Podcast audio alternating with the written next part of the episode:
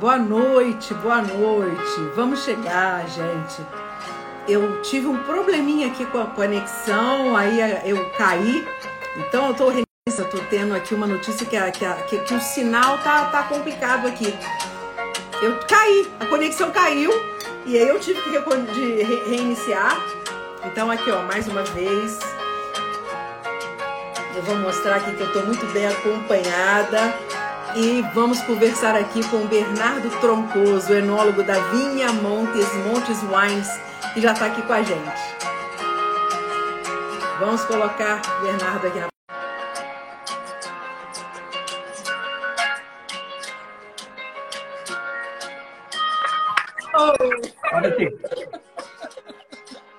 Menino, você pode... e aí a gente tem que começar tudo de novo. Oi, Bernardo, tudo bem? Não há problema, tudo bem. tudo bem. As coisas ah, não tem problema. Então, a conexão falhou aqui, mas é, como, eu, como eu disse antes, mais uma vez, um prazer enorme ter a tua presença aqui, né, representando essa vinícola tão maravilhosa, tão icônica, tão, tão, tão, tão é, é, que, que mora no coração dos brasileiros, né? Com vinhos assim que são verdadeiras joias, verdadeiras preciosidades, né? Quem nunca é, é, pensou assim, meu Deus do céu, meu sonho de consumo é tomar um Purple Angel. né? Então, é uma, uma maravilha. Que, que, que legal que você está aqui comigo hoje. Muito bem-vindo. Muchas gracias, muchas gracias. Y gracias por la invitación. Y, nada, para mí, como te dije en el video anterior, eh, para Montes es un, es, un, es un, placer estar en, en, Brasil ya casi más de 30 años con presencia en Brasil. Y la verdad que hemos hecho una, un, un, trabajo maravilloso con la gente ahí, hemos tenido muy buena aceptación de nuestros vinos, nuestro estilo de vino. Así que estamos muy cómodos em, em Brasil, com, com a gente, com o consumidor, com todo. Que bom, um grande prazer. Muito obrigada. Então, Bernardo, eu acho que a gente devia então começar esse papo. Antes, de, de, eu vou perguntar um pouco a, a, seu respeito, mas eu queria que você contasse um pouco para a gente poder começar esse papo, começar a conversa contando sobre o Aurélio Montes, né? Quem é esse cara? Como é que ele teve essa ideia de criar? Qual foi a motivação do Aurélio quando ele decidiu fundar a Montes? Bueno, esta historia me la contó él, así que me imagino que, que es lo más cercano a la realidad. Bueno, Aurelio, como, como buen ingeniero agrónomo, eh, se fijó mucho en, y por supuesto tenía un, cariño especial por, por, por, la agricultura en general. Eh, y es una de esas personas que le gusta plantearse un desafío y terminarlo. Eh, y, si no lo hace él con su equipo, lo hace él solo, digamos. Pero, pero es una persona que no puede parar hasta tener eh, resultados. Y si los resultados no son como él esperaba, él hace modificaciones hasta que, hasta que se siente más cómodo y, determina que la cosa tuvo un, suceso, ¿no? Sí. Y, y Viña Montes partió de esa manera. Él, él consideraba que Chile era un país que producía vino, pero que era capaz de producir vinos de mejor calidad todavía, haciendo algunas cosas en, el campo, eh, algunas cosas en, la adega, ¿cierto? Con, la vinificación y con técnicas y con cosas.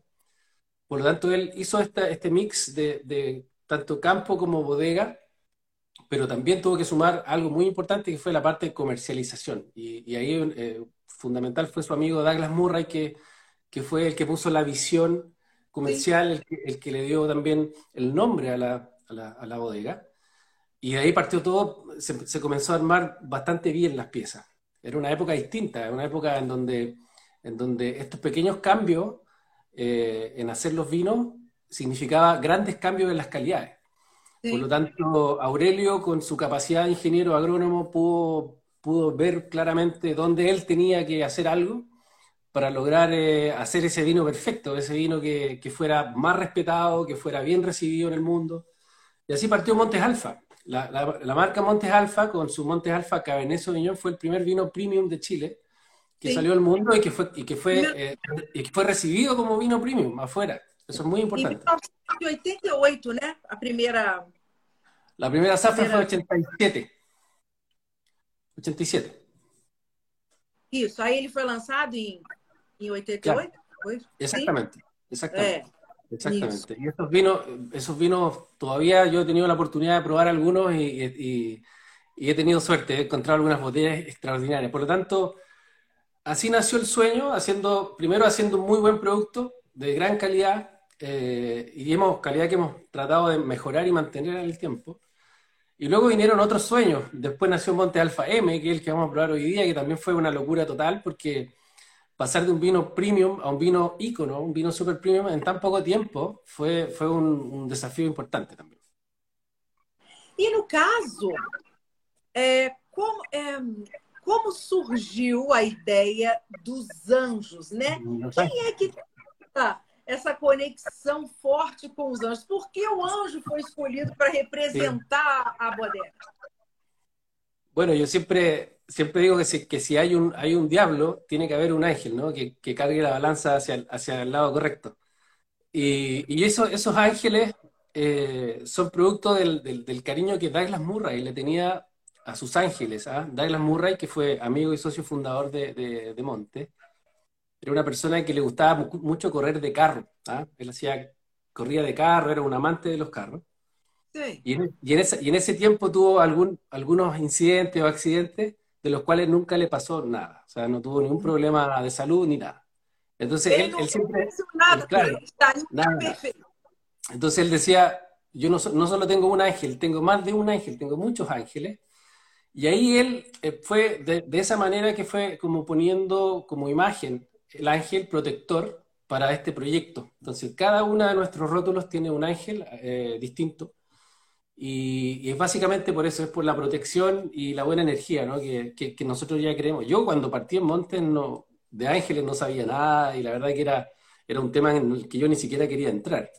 Pero con el tiempo me fui dando cuenta que, que, no estamos solos, no estamos solos y y que efectivamente cuando uno siente esa, esa cari ese cariño, esa compañía, el trabajo y, el, y los resultados, creemos que son mejores. Así que eh, nos apoyamos bastante en eso.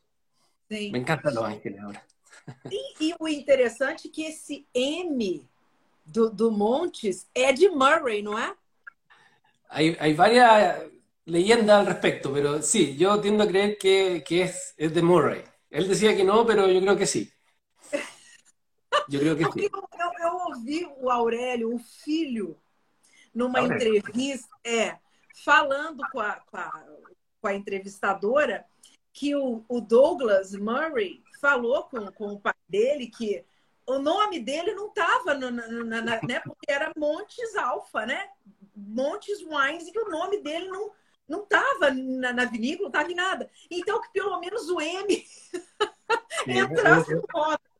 Es una forma, muy, una forma muy sutil de, de, estar presente en el rótulo, ¿verdad? Pero mira, en el rótulo, en el rótulo de, de Monte Alfa M atrás, Está la, está la, la, la asignatura de, de, de A assinatura aqui dos quatro, né? De, los quatro, de los quatro sócios iniciais.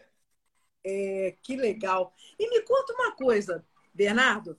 Eles Sim. começam essa, essa vinícola onde, né? Onde é que é que foram plantados os primeiros vinhedos?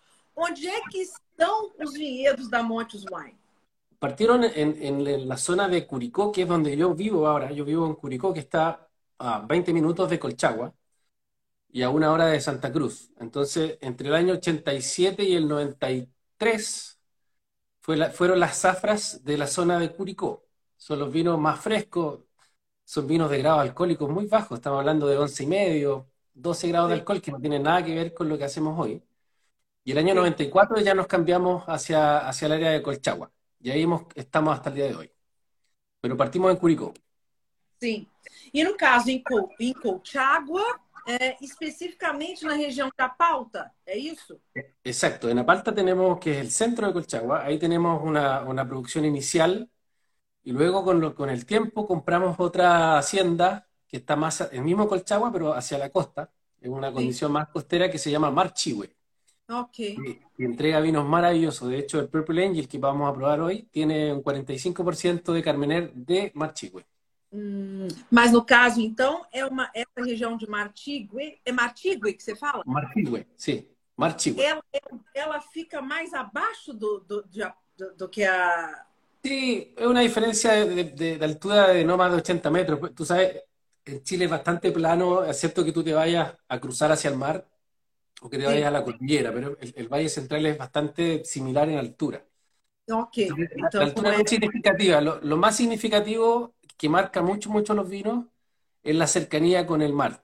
son ah. cerca de 20 kilómetros, 25 kilómetros, pero, pero Apalta está a, no sé, a unos 60 kilómetros hacia el interior, por lo tanto está más lejos de la costa. Está un poco más. Apalta, yo te lo, Apalta es súper fácil de definir. Apalta es una condición un poco más cómoda para la planta porque tiene más lluvia en invierno, o sea, hay mejor ah. acumulación de agua. Los suelos son, son suelos diversos, por lo tanto puede hacer muchas, muchos tipos de vinos, de, plantar diferentes castas.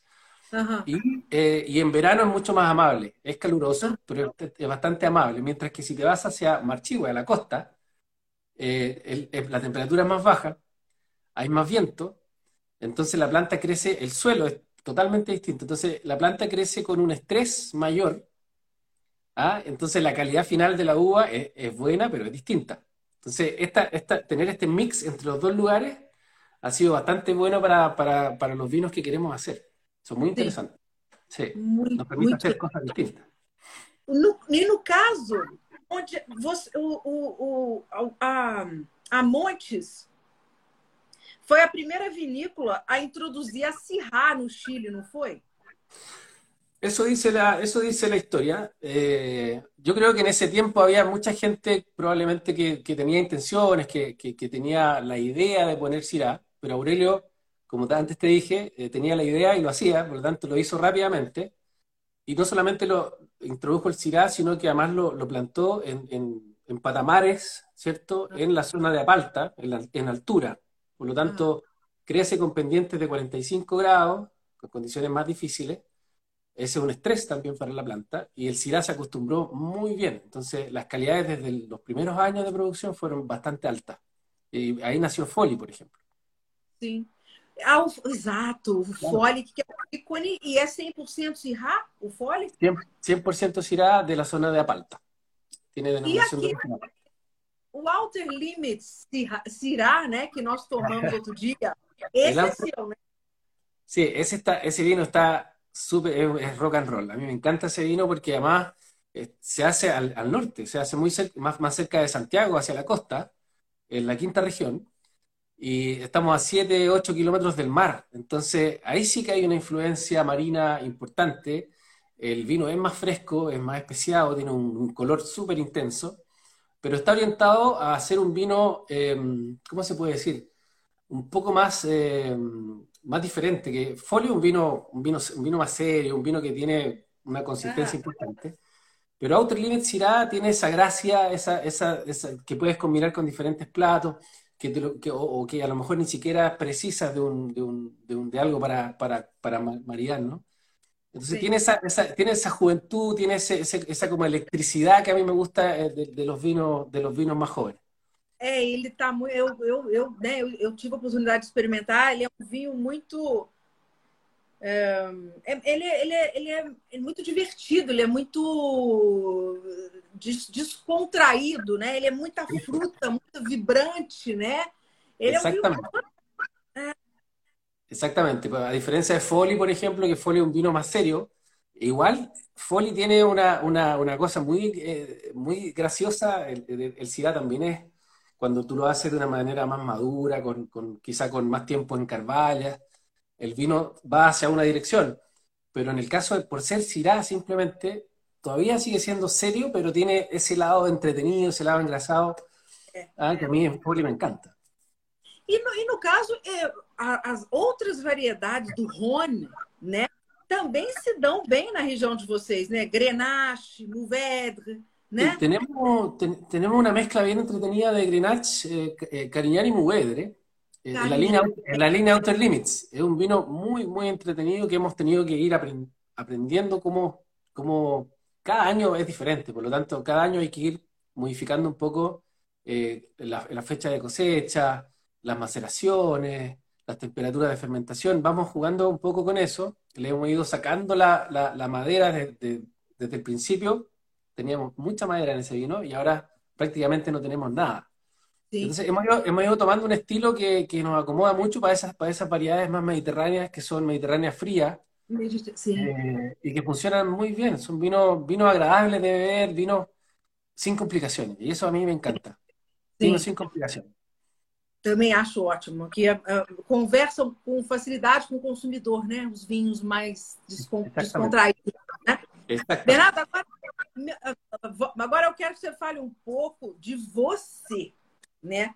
Como é que você é, entrou no mundo do vinho? Como é que é a sua trajetória aí? Como é que você começou nessa história? Eh, es una historia muy, es una larga historia, así que te voy a contar las partes más entretenidas. Te voy a contar, por ejemplo, que yo estaba estudiando agronomía y la carrera todavía, en casi en el último año, no me, no me gustaba, ya estaba por terminar y no me gustaba, eh, o no le encontraba el cariño, y decidí hacer una, primera vendimia y la hice en Estados Unidos. Me fui a California a hacer mi primera vendimia, y cuando estaba en California conocí a Viña Montes fue muy, fue muy divertido. Fue en una fiesta donde había vino y, me dijeron, mira, este es uno de los chardonnays que más me gusta, el dueño de casa. Y era Montes Alfa Chardonnay. Y me dijo, y es chileno. Entonces ahí fue como, wow, entonces algo, algo tiene Montes y, comencé como a seguirlo un poco. En esa época no había Instagram ni nada, entonces para seguirlo había que conversar con la gente, qué sé yo. Y tomar los vinos, por supuesto. Y al año siguiente ya estaba haciendo mi primera vendimia con Aurelio aquí en Curicó. Entonces fue como, como que Los Ángeles, siempre digo Los Ángeles, me, me, atraparon en Estados Unidos y me trajeron a Chile de vuelta para trabajar con, con Monte. Así que esa es un poco mi historia con la viña. Y ahí me empezaron a gustar también los vinos, porque eh, comencé a aprender mucho. Tenía, era muy nuevo, tenía 26 años. Y ahí comencé a aprender, a aprender bien, y, algo que no se deja de aprender nunca. Eh, cómo son los vinos, y qué mejor maestro que Aurelio, ¿cierto? De, de ir pudiendo aprender de, de, de él mismo el cómo hacer los vinos, cómo hacer grandes vinos, eh, conocer las regiones de Chile que son maravillosas. Así que ha sido toda uma experiência hasta o dia de hoje. Sigo aprendendo. Sim.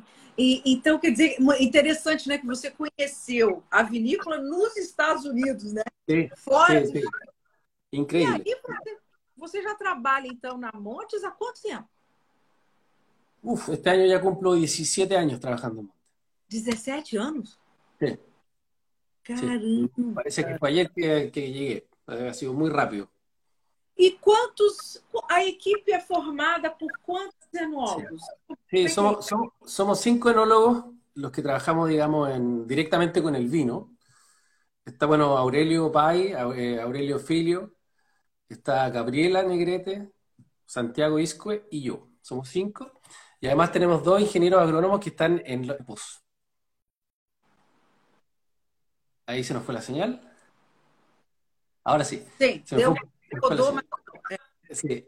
Entonces, y tenemos dos ingenieros agrónomos que están en, los dos campos preocupados de que la fruta llegue, digamos, eh, en las mejores condiciones a la bodega en cada vendimia, que es Rodrigo y, Cristóbal. Así que un equipo muy compacto, considerando que hacemos un buen volumen de cajas y que somos una, una viña muy exitosa. Hoy día nuestra viña en Chile tiene el mejor precio por caja promedio de Chile. Sea, el mejor precio mm. del promedio en Chile de los vinos es el nuestro. Así mm. que é super importante. E vocês, vocês, as uvas que vocês produzem, vocês utilizam todas uh, com vocês mesmos ou vocês também vendem para outros produtores? Não, não. Nós não vendemos. Cero, cero venta, el 100% se, se vinifica, pero sí compramos un poco. Tenemos algunos productores de hace más de 20 años trabajando con nosotros, con los cuales ya tenemos una relación muy buena. Mm. Y, y, yo te diría que el 90% de la producción es propia. Sí, sí. sí. É, vocês é que às vezes comprar alguma coisa de alguém, né? Sí, son pequeñas cosas año por año que va a depender mucho de las ventas y eso, pero en general se compra muy poco. Sim. E no caso, eh, o B, no caso, como é que funciona assim? Você tem alguma linha que é de responsabilidade toda sua? Vocês têm esse tipo de divisão? Ou todo mundo trabalha em todas as, as linhas juntos? No, todo mundo trabaja en todas las líneas. Entonces, y eso es muy importante, eh, porque así tú sabes cómo se hacen todos los vinos. Yo te puedo hablar de cualquiera de los vinos nuestros, sin ningún problema porque, porque nos metemos en, todas las líneas y no, y no hay una, una pelea por, por cierto, por, por, hacer el mejor vino que el otro, qué sé yo. Aquí eh, todos trabajamos en conjunto, hacemos todos los vinos y además tenemos, tenemos dividido las visitas al, campo. Entonces vamos al campo, vemos la uva y, y, le hacemos el seguimiento durante el año. ¿Entiendes? O sea, no, es que estemos esperando la vendimia para, para, comenzar a trabajar, sino que durante todo el año estamos visitando el campo. Sí. Y así te, familiarizas con, con las calidades, cómo viene el año, y eso te da una idea de cómo hacer los vinos después en la bodega. Sí. Es un trabajo muy, muy grande para um equipo tão, tão pequeno. Sim, sim. E, e aí a gente está falando de uma produção de quanto? A gente, vocês têm atualmente quantos hectares plantados e qual é a produção de vocês?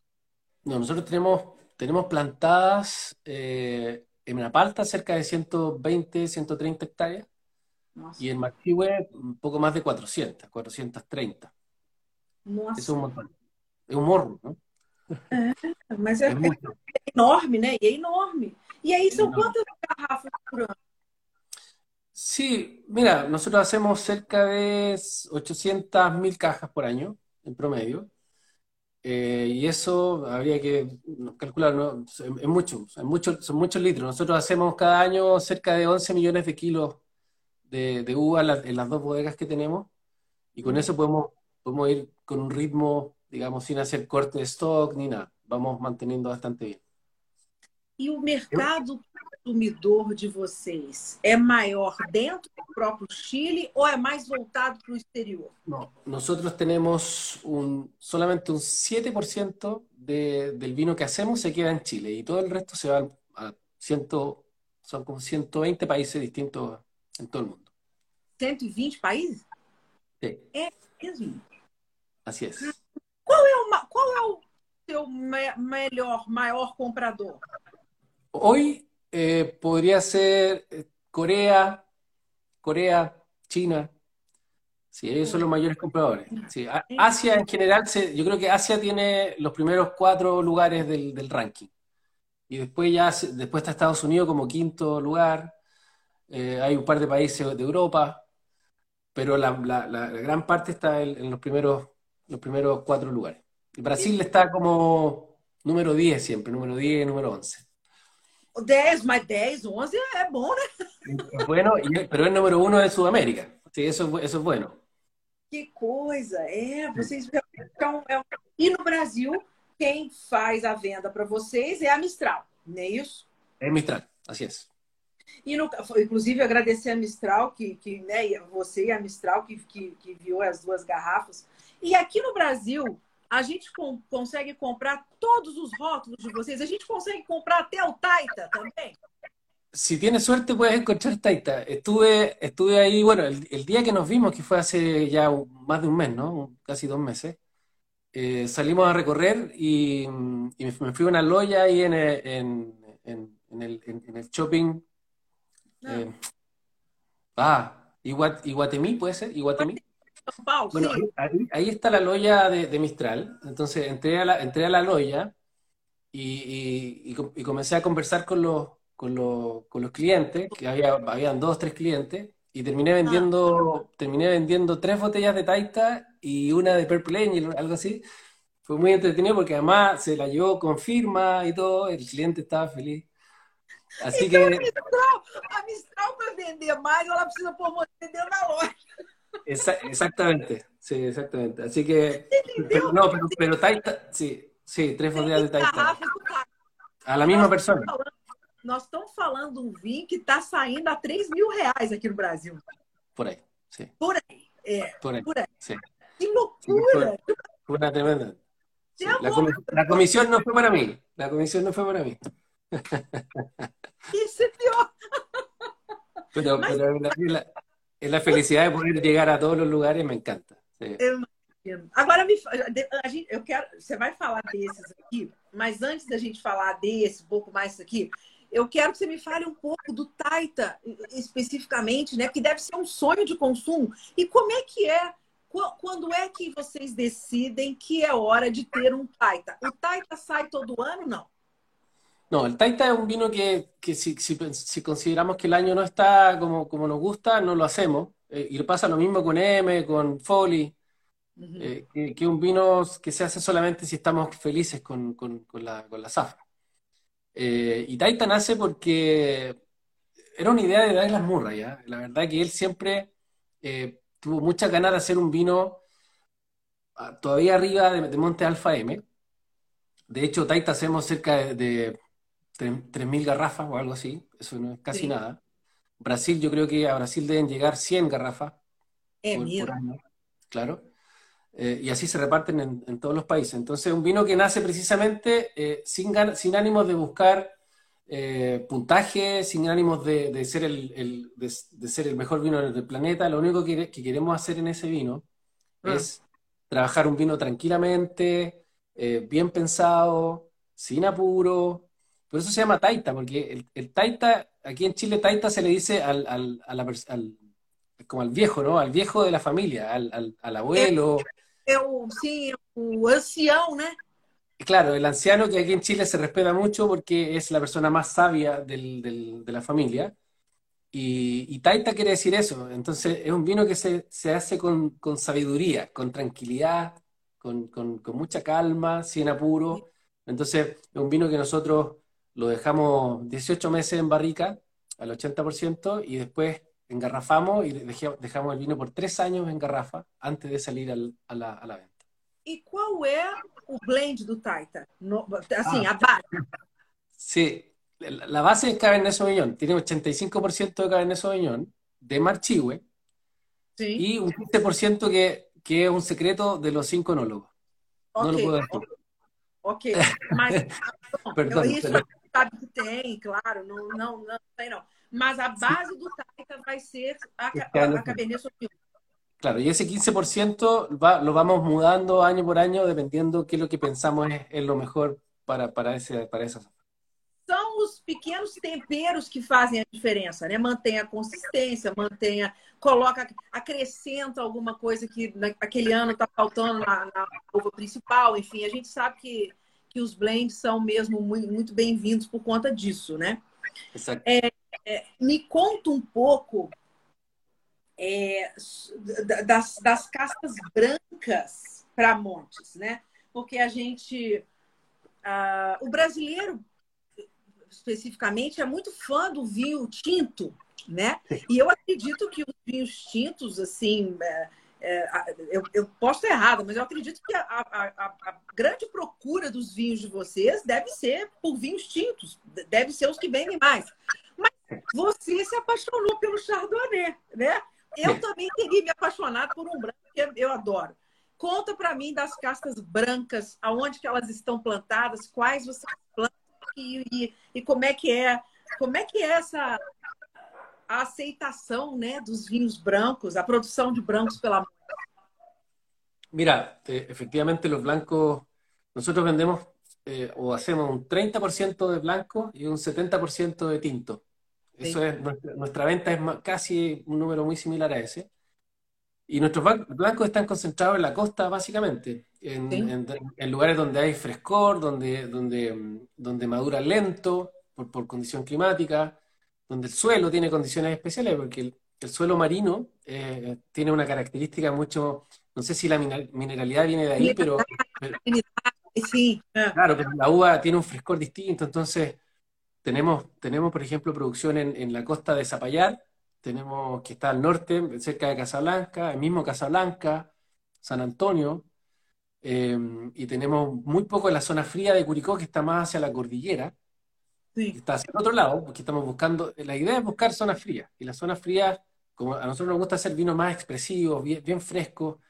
En Sauvignon Blanc nos gusta que sea un vino que sea muy aromático. En Chardonnay nos gusta que sea, que, sea, que sea más bien maduro, por lo tanto ahí buscamos zonas un poquito más cálidas, como Casablanca, que está cerca de la costa, pero un poquito más cálido que San Antonio y que, y que, y que Zapallar. Y ahora, por ejemplo, encontramos una zona aquí muy cerca de mi casa, a 30 minutos, que está en la, cordillera misma, a 700 metros de altura, que es una zona espectacular, que está es la misma cordillera. Entonces, eh, la uva tiene una, característica en boca increíble, tiene aromáticamente a lo mejor es más tranquila, pero tiene un, volumen de boca extraordinario. Parece, parece de esos blancos antiguos, esos blancos que son más, más serios, ¿cierto? Pero un vino muy, muy bueno. En la línea Special Select, Special QE, eh, va a ser la primera zafra, la 2022, que ya la estamos embotellando, yo creo, de aquí a fin de año. Así que uh. estamos siempre buscando lugares, estamos siempre buscando novedades. Estamos con, tenemos también algo de Gewürztraminer, tenemos algo de Alvariño, recién plantado Ah, en, Zapallar, y también tenemos Alvariño en la zona de Marchihue, que es más costera y más fresca. Eh, y recuerda que tenemos en Chiloé, en la isla de Chiloé en el sur, que estamos con un proyecto asombroso ahí en una isla en el sur de, Chile. Ah. Tenemos, tenemos siete variedades, entre ellas son cinco variedades blancas, eh, o seis variedades blancas. Entonces estamos, estamos siempre probando, estamos siempre intentando encontrar lugares, lugares entretenidos, lugares eh, difíciles. Quais outras variedades vocês plantaram aí? Na, na, na, Mira, en tinto tenemos Pinot Noir, ah. eh, tenemos, tenemos, Pinot Gris también, y luego tenemos Chardonnay, Sauvignon Blanc, eh, Gewürztraminer, Alvariño y eh, me falta una, Viognier. Ah, Viognier. Mm, sí, así que, mira, eso está en experimentación, estamos haciendo los primeros vinos, este año hicimos poquita cantidad, vamos a evaluar bien para decidir cuáles son las variedades finalmente que más se acomodan al lugar, porque es una zona fresca, que llueve mucho, es muy parecido a Brasil, quizá con menos calor, pero con, mucha, mucha lluvia, casi todo el año, entonces eso dificulta la producción. Así que estamos investigando, pero el lugar es, es una maravilla. El que Chiloé está, está en un lugar maravilloso al sur de Chile. Eh, no, te digo, algo vamos a hacer. Que legal. E vocês também, um, eu não sei há quanto tempo especificamente, você me conta, quando foi. Vocês têm um espumante, que, é, que é um lançamento razoavelmente recente, não é? No, ese espumante lo hacemos de la zona de Zapallar, mismo lugar donde está el CIRA de Outer Limits. Ok. Entonces, es una condición bien especial. Eh, lo hacemos con Pinot Noir y Chardonnay. Sí. Y la primera zafra fue el 2012. 2012. Llevamos 10 años produciendo ese vino, eh, hacemos una buena cantidad, considerando que, Chile no es un país de espumante de alta gama, eh, pero hacemos una muy buena cantidad y, tenemos muy buenos resultados con ese vino. Un vino más serio, un vino con, le damos tres años de, trabajo en, en, lías, en la botella, eh, de manera de que el vino evolucione para el, más bien para el lado de un vino elegante, que más que un vino muy fresco, muy expresivo. ¿no? A nosotros nos gusta la elegancia, más, más estilo francés que, que otro estilo más fresco. Um espumante mais complexo, né? Um pouco mais. Exatamente, buscamos complexidade. Essa, essa é a ideia. Sim. Eu, esse, eu não, esse eu não me lembro se eu experimentei. Não estava aquele dia lá no Grantei, sim, não estava? Ah, sim, estava. Sim, sim, então, estava, estava. Yo no lembro si experimenté. Ahora, es, difícil mostrar un espumante en Brasil que tiene espumante de, altísima calidad. Entonces, claro, es, algo distinto, pero no es normalmente lo que se lleva a los aplausos, ¿no? Ah, não, mas quem gosta de espumante toma qualquer um. Eu gosto de qualquer um, eu acho ótimo. A gente, quanto mais, melhor. Não tem, não tem essa de que aqui a gente tem muito, não. O que, o que, o que tiver de bom, a gente está tá tomando.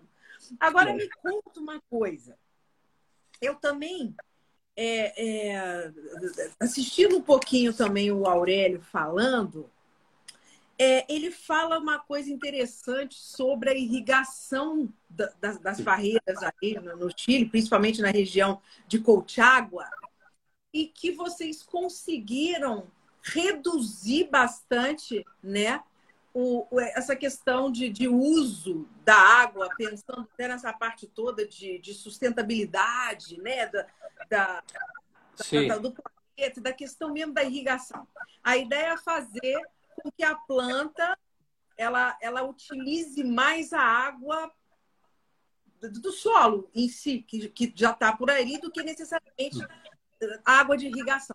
Me conta um pouquinho sobre essa questão da irrigação né, na, na, na, no, no, geral, no Chile. Como é que vocês conseguem, esse resultado que, que, caiu tanto assim a necessidade da irrigação? Como é que vocês estão lidando com essa questão?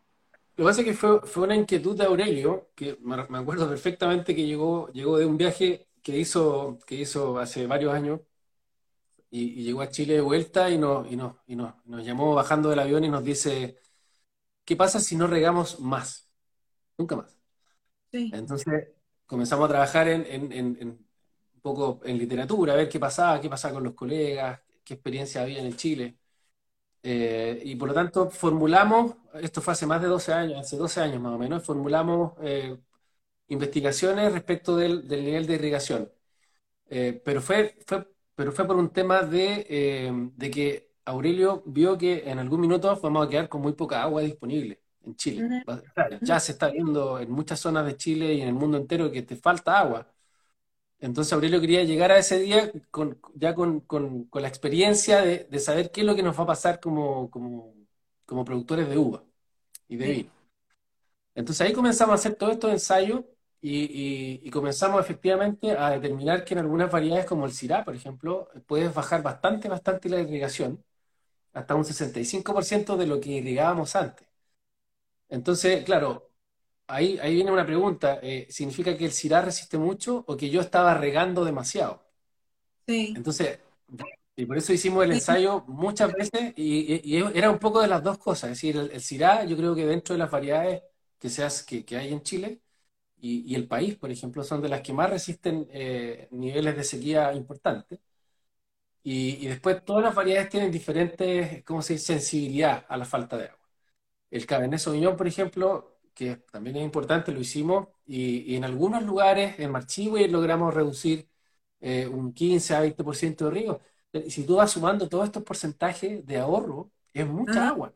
Es mucha. Entonces, al final, al final, efectivamente, logramos el objetivo que era entender qué es lo que pasaba. Después logramos un segundo resultado, fue saber qué variedades andaban mejor. Y hoy día tenemos un criterio de riego que está basado en esa experiencia. Entonces, sabemos que el Syrah es menos exigente, por lo tanto, lo regamos menos, eh, digamos, con, menos cariño, y le damos más cariño al Malbec, al Merlot, que no le puede faltar el agua, el Cabernet, lo restringimos un poco, etc. Entonces, sacamos muchas conclusiones y que terminaron finalmente, que no era lo que buscábamos, terminaron en mejores calidades. Los vinos subieron de calidad de forma impresionante produciendo menos fruta, hay menos fruta, por lo tanto, eh, claro, hay gente que va a decir, yo no voy a hacer eso porque si bajo el nivel de fruta voy a tener menos vino al final y eso es un tema de costo. Entonces, pero nosotros pudimos asumir en algunas líneas esos costos y hoy día estamos regando menos aunque los niveles de, fruta se caigan. Aceptamos ese riesgo, pero estamos logrando ahorrar agua, agua que no tenemos muchas veces, y estamos logrando mejores calidades. Entonces, algo que partió de una manera muy simple fue tomando diferentes factores y se transformó en un, en un estudio bastante bueno que hoy día lo, ya ni siquiera hablamos de él, sino que lo hacemos nuestros vinos y está dentro de la botella el, todo esto, estos esfuerzos por, por eh, cuidar el agua. Finalmente. Isso é fantástico, né? Porque com esse, essa questão toda de, de aquecimento global, né? Essa questão do aquecimento em si, a redução do, do, do... Isso tudo é muito importante, né? Esse tipo de, de, de estudo, esse tipo de ver que a parreira es más resistente do que se imagina, ¿no? Exactamente. Y bueno, la investigación no, no se detiene y, no solo Monte está trabajando en eso, hay, hay eh, tú sabes que muchas plantas o variedades van sobre una, una un pie que se llama porta injerto, sí. ¿cierto? Entonces tú injertas arriba la variedad que quieres, pero la parte de abajo es la que resiste enfermedades, resiste niveles de sequía, resiste suelos distintos. Entonces hay mucha investigación al respecto. Pero siempre es bueno que, que, toda la literatura tú la pruebes en, en, tu, en tu situación, pues, en, tu campo, en tu realidad, y, y, la acomodes a tu realidad. Y eso fue lo que nosotros hicimos. Acomodamos mucha información a la realidad nuestra y sacamos conclusiones y hoy día estamos aplicando eso en, hace ya más de cinco años en nuestro vino. Que espetáculo. Y E, falando nisso, nessa questão de, de, de, de, tecnologia, de, de de evolução. A, a, a própria viticultura, né? a, a no Chile, ela é razoavelmente jovem. É claro que a gente tem aí um país que tem é tipo o Brasil, na questão de tem produtor de uva, tem gente plantando uva há, sei lá, 500 anos no Chile, né? Mas você falar de evolução, de realmente do vinho chileno realmente a começar a fazer parte do, de, de para o Chile ser um dos grandes players né, do mundo do vinho, a gente está falando de 30, 40 anos, né? Exatamente. Sí, de 35 anos, eu creio. A que se, dê, a que se deve essa evolução, Bernardo? O que, que aconteceu no Chile? Qual foi esse start aí? O que, que mudou? Yo creo que una mezcla, es una mezcla de cosas. Eh, pues tecnología, como tú lo dijiste, investigación. Eh, yo te diría que primero es súper importante que, que, tú sepas que en, Chile todos los, los, enólogos somos ingenieros agrónomos.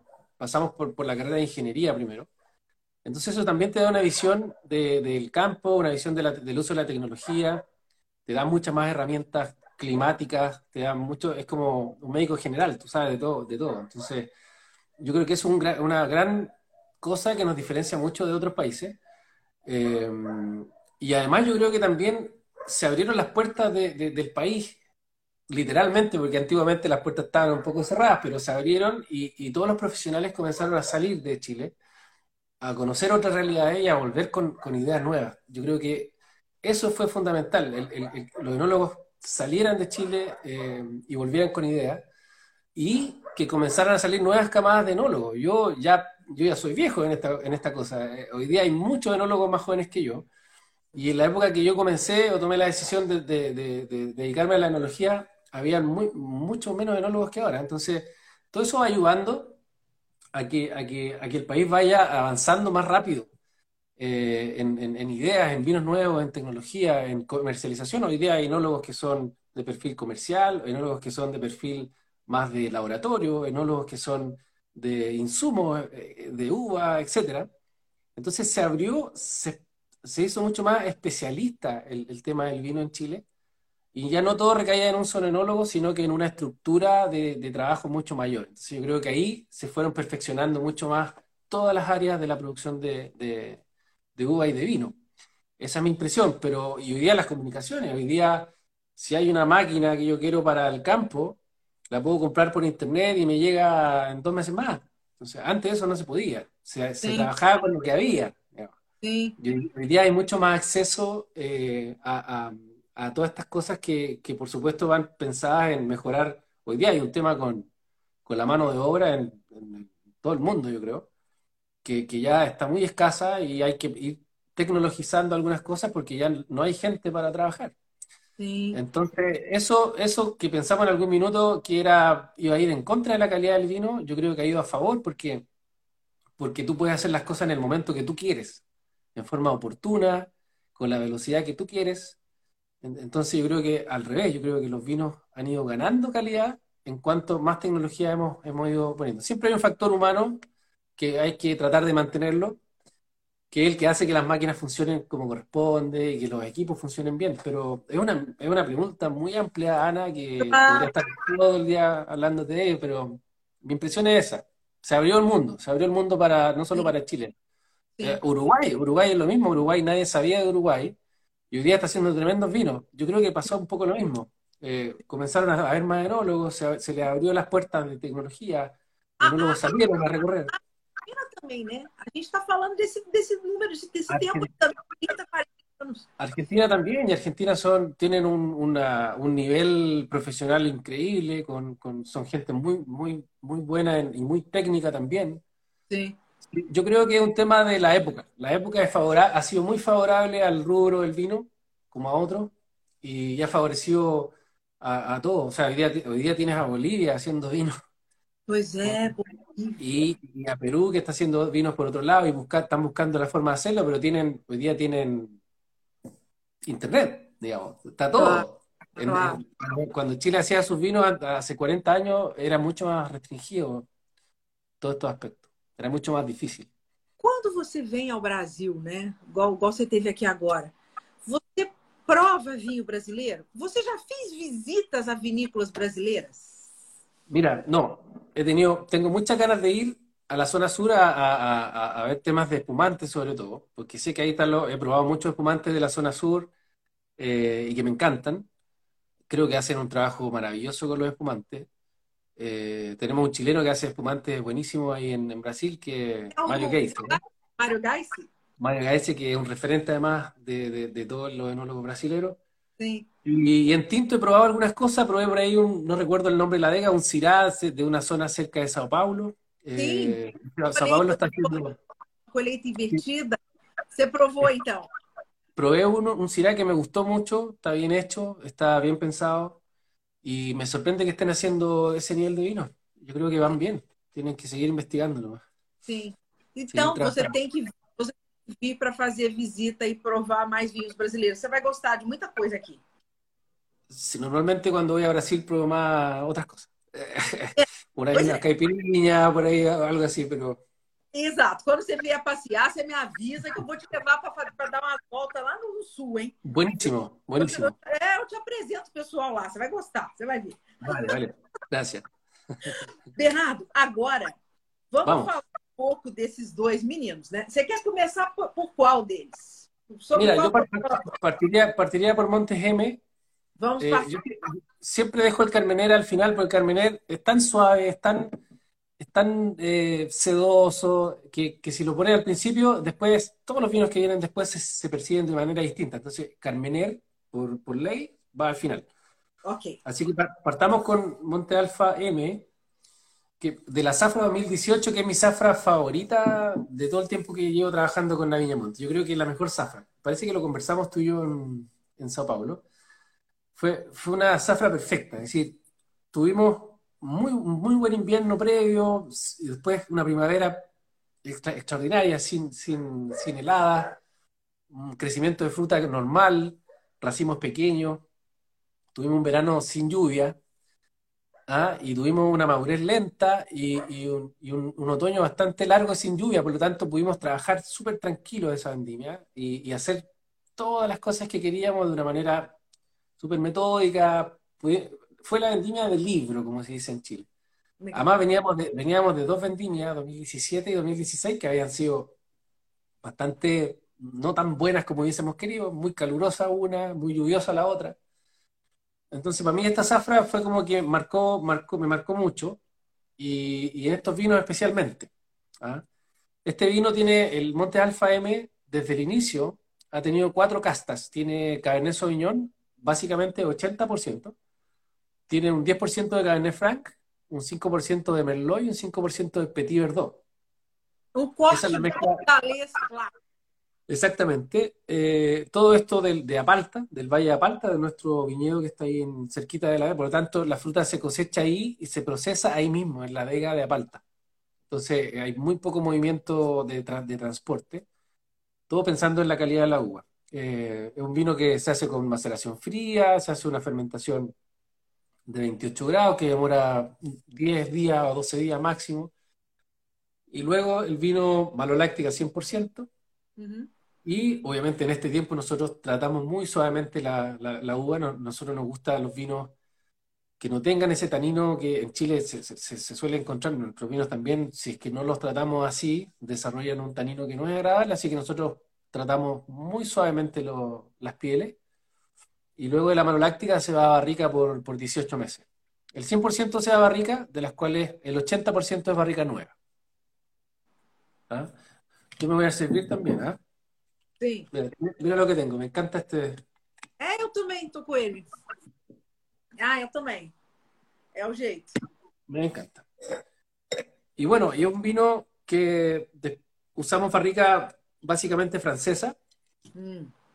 Eh, yo diría que el, prácticamente el 100% es barrica francesa de diferentes eh, proveedores.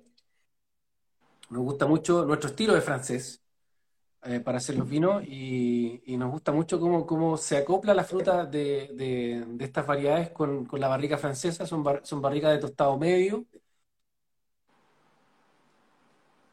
Vino que idealmente hay que, hay que aire- airearlos un- una hora antes en Ah, el decante. eu- Es mucho, Aqui na taça aqui devia ser umas sete, antes de, umas sete horas da noite. excelente, una hora está perfecto. Coloquei na taça. No, Mas y- y- que vinho impressionante, né? Não, não un é vino, mira, el- a mí me, me impresiona mucho el- el- esta, este- esta, esta buena, ¿cómo se dice? Esta buena unión entre el Cabernet Sauvignon, que es una variedad que, que tiene una estructura, una potencia eh, natural aquí en Chile, pero que con Merlot y Petit Verdot tú puedes contrarrestar esa potencia y poner, poner un poco más de, complejidad. Me gusta mucho el efecto del Petit Verdot, aunque es un 5%. Tiene un efecto en el color, tiene un efecto en boca que es muy suave. Sí. El Merlot le da elegancia porque el Merlot de, de, es un Merlot muy elegante, muy ligero, muy, muy, muy... A mí me gusta mucho el Merlot de Apalta. A quantidade de coisas que você que, que, hum. que, que, abrem, que você percebe, né? além da, da fruta, fruta madura, a fruta, você tem fruta vermelha, fruta negra, mas você tem todo o toda a, a, essas notas de a, a, nota de baunilha vem, uma nota láctea vem, a nota especiada, um eucalipto, uma coisa hay meio. Hay um toffee, toffee, eh, como se diz, um dulce de leite. Um doce de leite, tem essa, essa coisa do leite. Tiene, tiene como, eh, como tabaco, como, ¿tú, ¿tú, sabes la cajetilla de cigarro, el cigar box que decimos nosotros, tiene eso. A mí me encanta este vino, es súper elegante y claro, un vino que mm, yo le llamo a los vinos egoístas, porque un vino que, que yo le abriría solo para mí, máximo una persona más. Nadie más. Es un vino egoísta que yo no, quiero, no, lo quiero compartir con nadie. Esto me lo dejo para mí. ¿Ah? É, solo, solo para mí. Você fica com ciúme, certo? E é, e é interessante essa, essa, essa riqueza aromática que ele tem. agora, é impressionante a, a, a, elegância dele em boca, a qualidade dos taninos desse vinho, né? No sé, tú, en la primera, en olfacción ya inmediatamente se nota que es un vino superior. Eh, a mí me impresiona, te insisto, me impresiona que para ser una base de 80% Cabernet Sauvignon, con 18 meses de barrica, 80% de barrica nueva, el vino está muy suave. Tiene una suavidad, tiene un terciopelo. Yo hubiese esperado un vino más, más, más, más agresivo. É, mas não, ele não é. Exatamente. Super elegante. Exato, você vê que ele é, é, é, isso, né? É jovem ainda, né? 2018. Só que ele está ele tá prontíssimo. Ele está prontíssimo. Sí, no, es un vino que ya, ya lo puedes empezar a abrir ahora y, con certeza en cuatro o cinco años más todavía va a estar ainda mejor. Por lo tanto, no, esto es un gran vino. Yo, ¿cómo, se puede explicar este vino si se explica por sí solo? Es, un vino muy, muy, muy rico. Es M de magnífico. Claro, claro. El vino es un vino, es un vino lindo. Lindo mesmo, gente. É um vinho incrível. Vale quanto pé? Vale cada centavo. É, não. Exactamente. Vale, vale cada centavo. Vale cada centavo. Pero sí, sí, este vino hay que probarlo. Y bueno, desde el 2018 precisamente estamos con, con la denominación de origen Apalta. Antiguamente era Colchagua. Sí, claro, y en el 2018 se autorizó el uso de Apalta como denominación de origen. Así que ahí está la etiqueta Então, nas safras anteriores, vinha como DO Colchagua. Colchagua, sim. Olha, legal. Que legal. Olha, tá de parabéns. Graças. Espetáculo. Espetáculo, espetáculo. E agora, agora a gente pode falar do, do Purple Angel. ¿Qué qué, qué te imaginas, espérate, ¿qué, ¿qué, te imaginas tú haciendo una armonización con M? Ah, ótima pergunta. Então, hein? Nossa Senhora.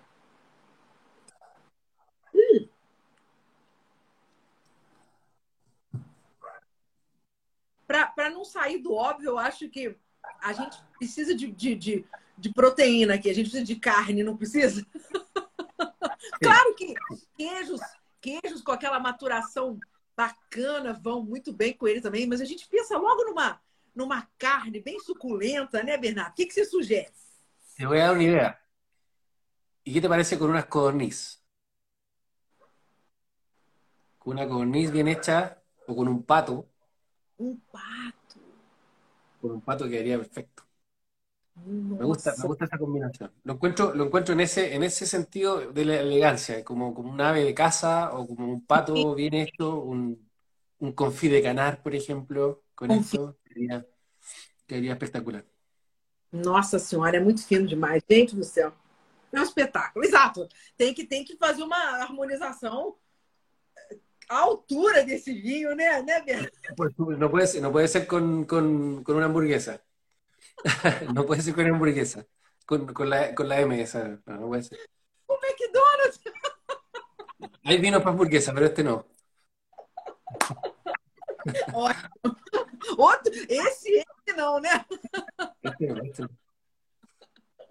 Muito bem, ótimo.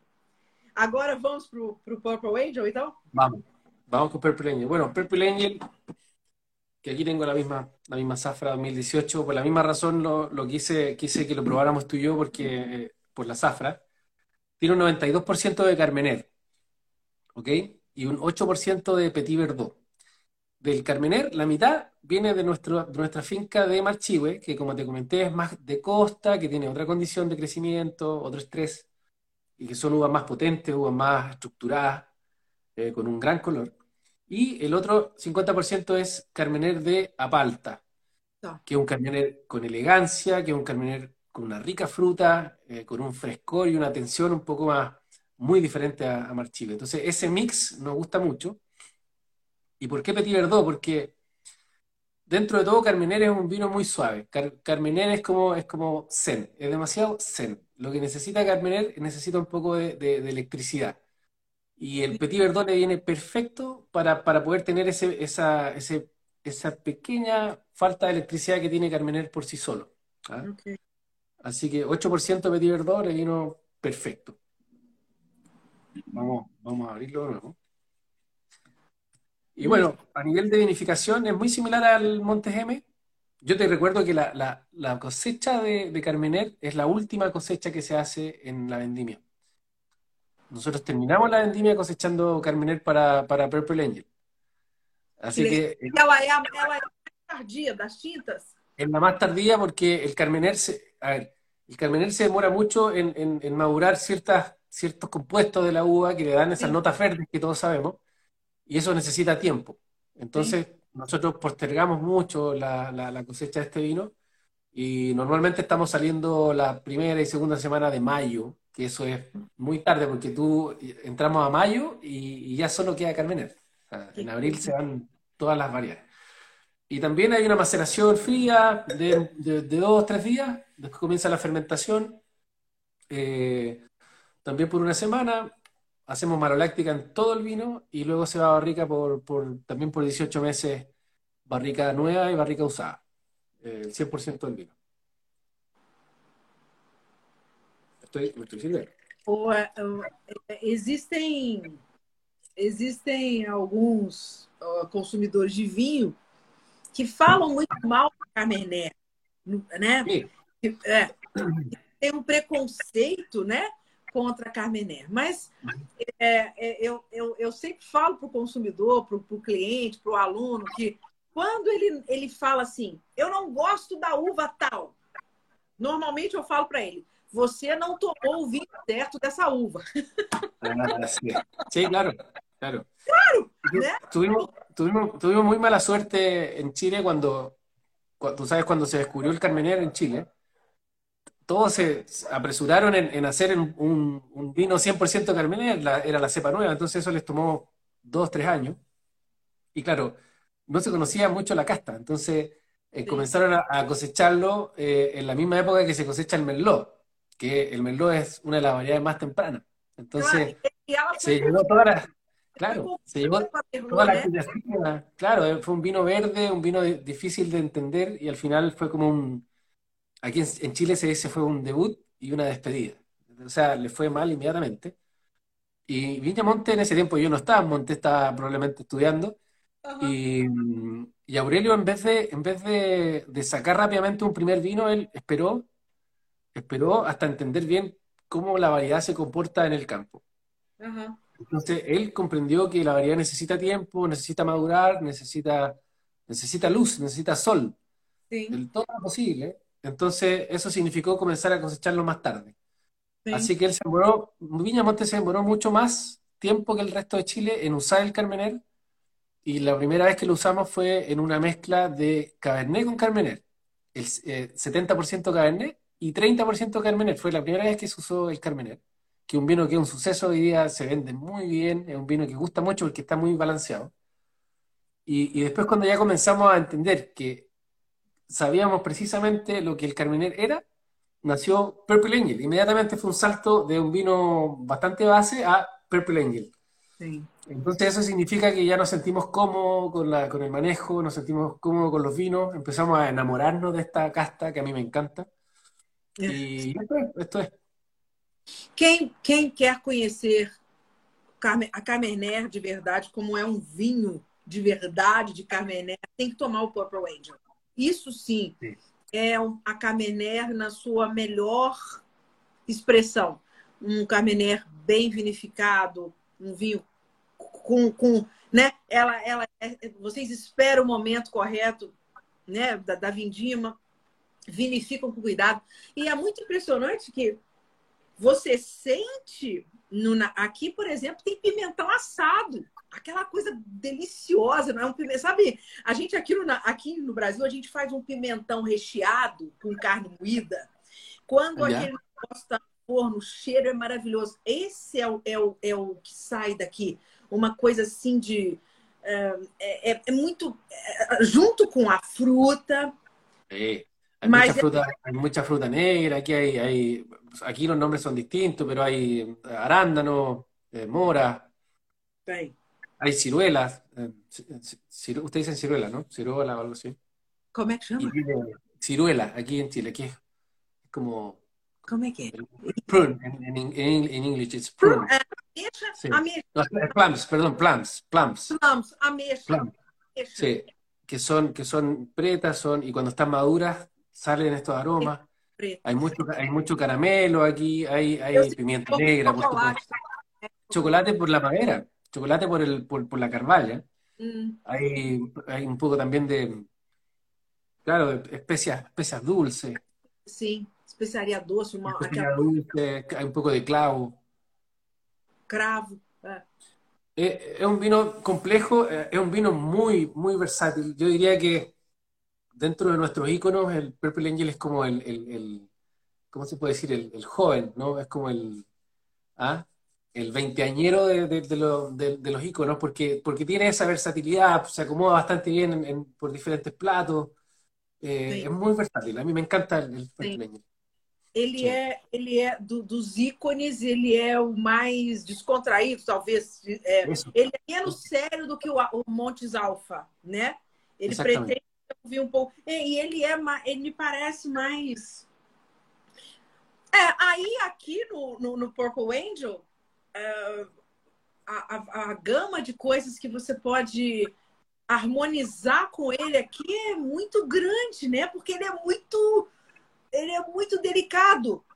Sí, es, efectivamente. Yo, yo tengo, no sé, tengo un favorito, yo soy carnívoro, y el cordero, el cordero hecho lentamente, seis horas de cocción, ocho horas de cocción, con carmener, con el carmener que sea, pero con Purple Angel anda perfecto.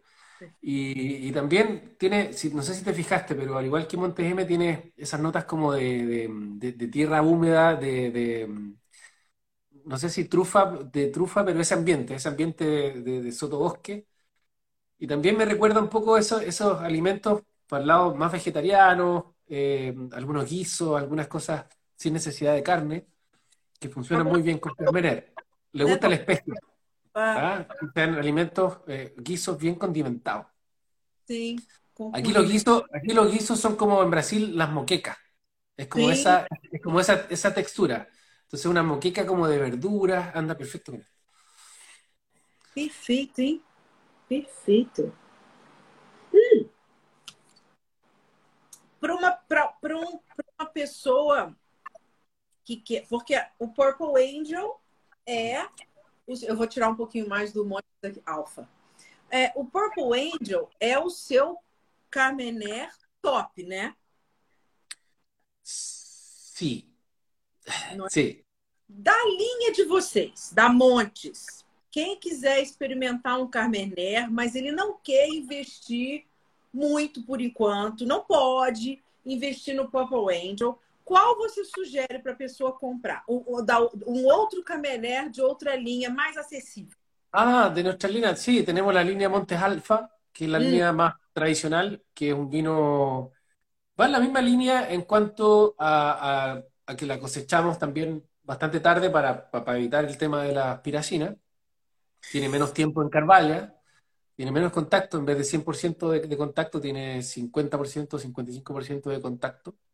Ok. Eh, pero es un vino buenísimo, es decir, es, un poco más simple, pero está, está también muy bien, eh, muy bien posicionado.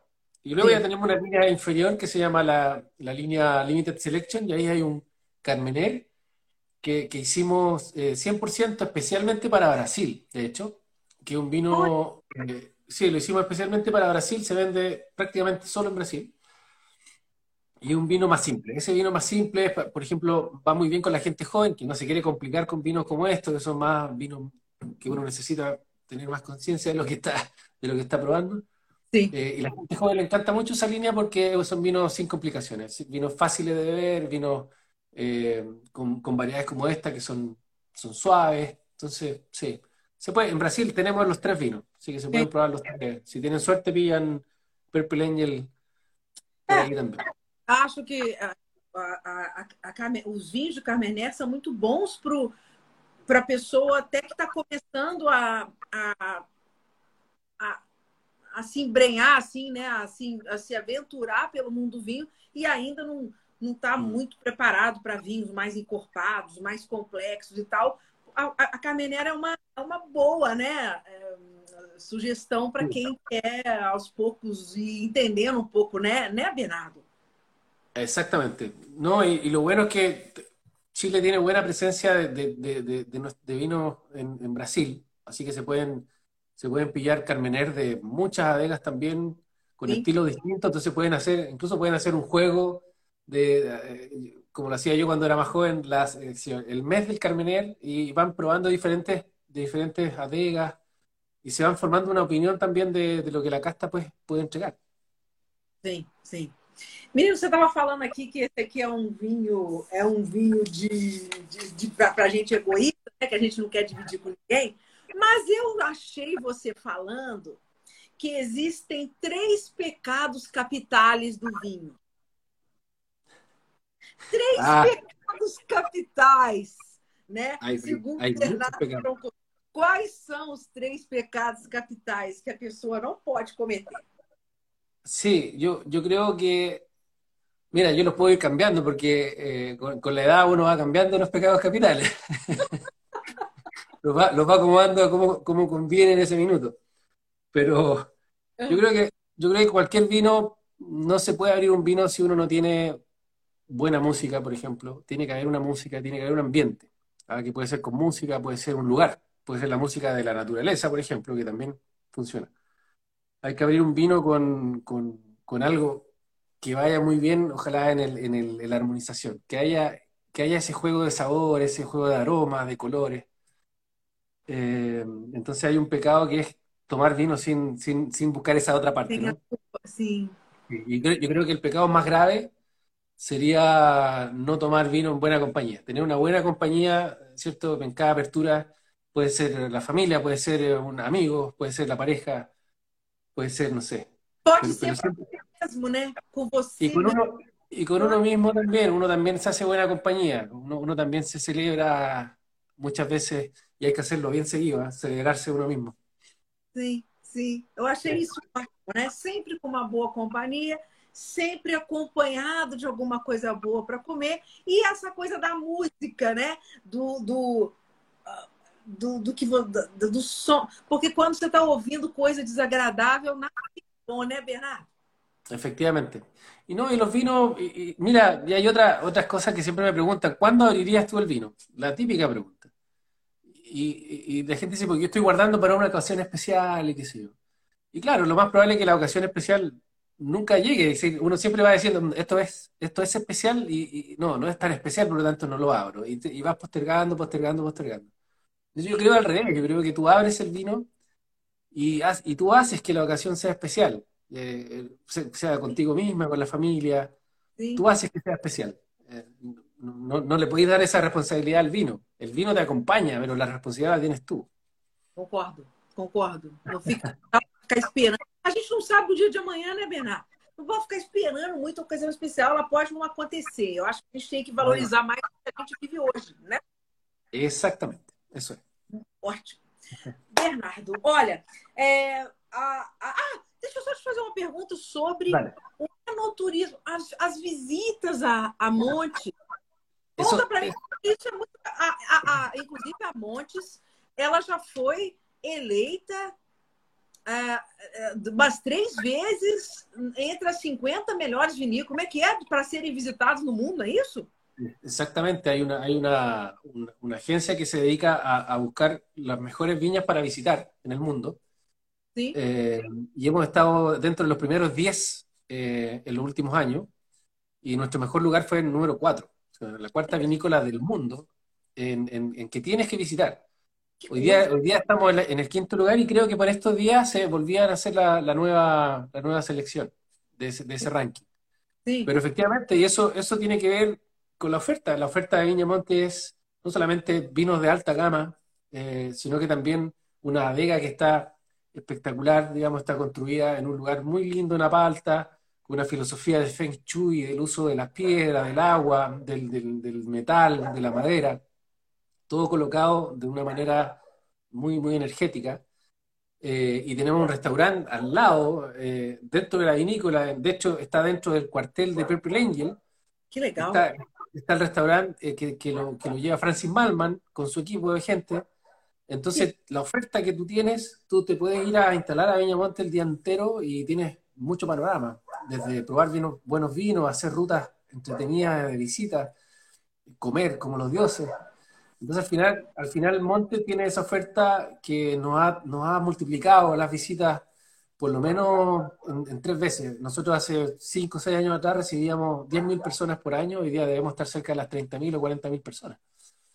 Entonces, de, definitivamente, si vienen a Chile a probar vino, tienen que venir a Viñamont. Tienen que venir a Colchagua, porque Colchagua tiene vinícolas repartidas por toda la zona y, y puedes tener tres, cuatro días eh, con 100% de panorama.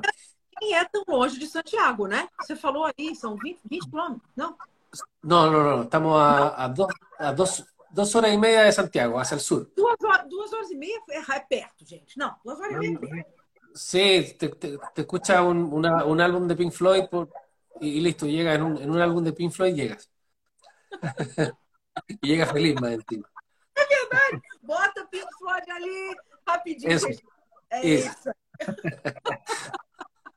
Bernardo, muito obrigada, foi ótimo, adorei a conversa. Obrigada pelos vinhos, obrigada pelo papo.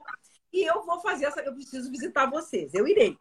Bueno, tú me llamas y aquí te recibimos con mucho cariño. Y muchas Todo. gracias por la invitación. ¿eh? Siempre, siempre es lindo estar ahí en contacto con, con, ustedes, que entre Chile y Brasil hay mucha, mucha buena amistad y mucha buena, mucha buena onda, como decimos nosotros. Com certeza. Será sempre muito querido, muito bem-vindo. E olha, se precisar de, de, de, um, de uma guia para conhecer as vinícolas brasileiras, pode contar comigo que eu te apresento todo mundo, tá bom? Excelente. Já. Lo vamos a ver, lo vamos a ver. Muchas gracias. Então, bom. Um grande beijo, muito obrigada, boa noite para você. Obrigada, gente. Obrigada pela companhia. Obrigada. Eso, saluda, saluda a la gente que nos acompañó. Vengan a Chile. Tchau, chao.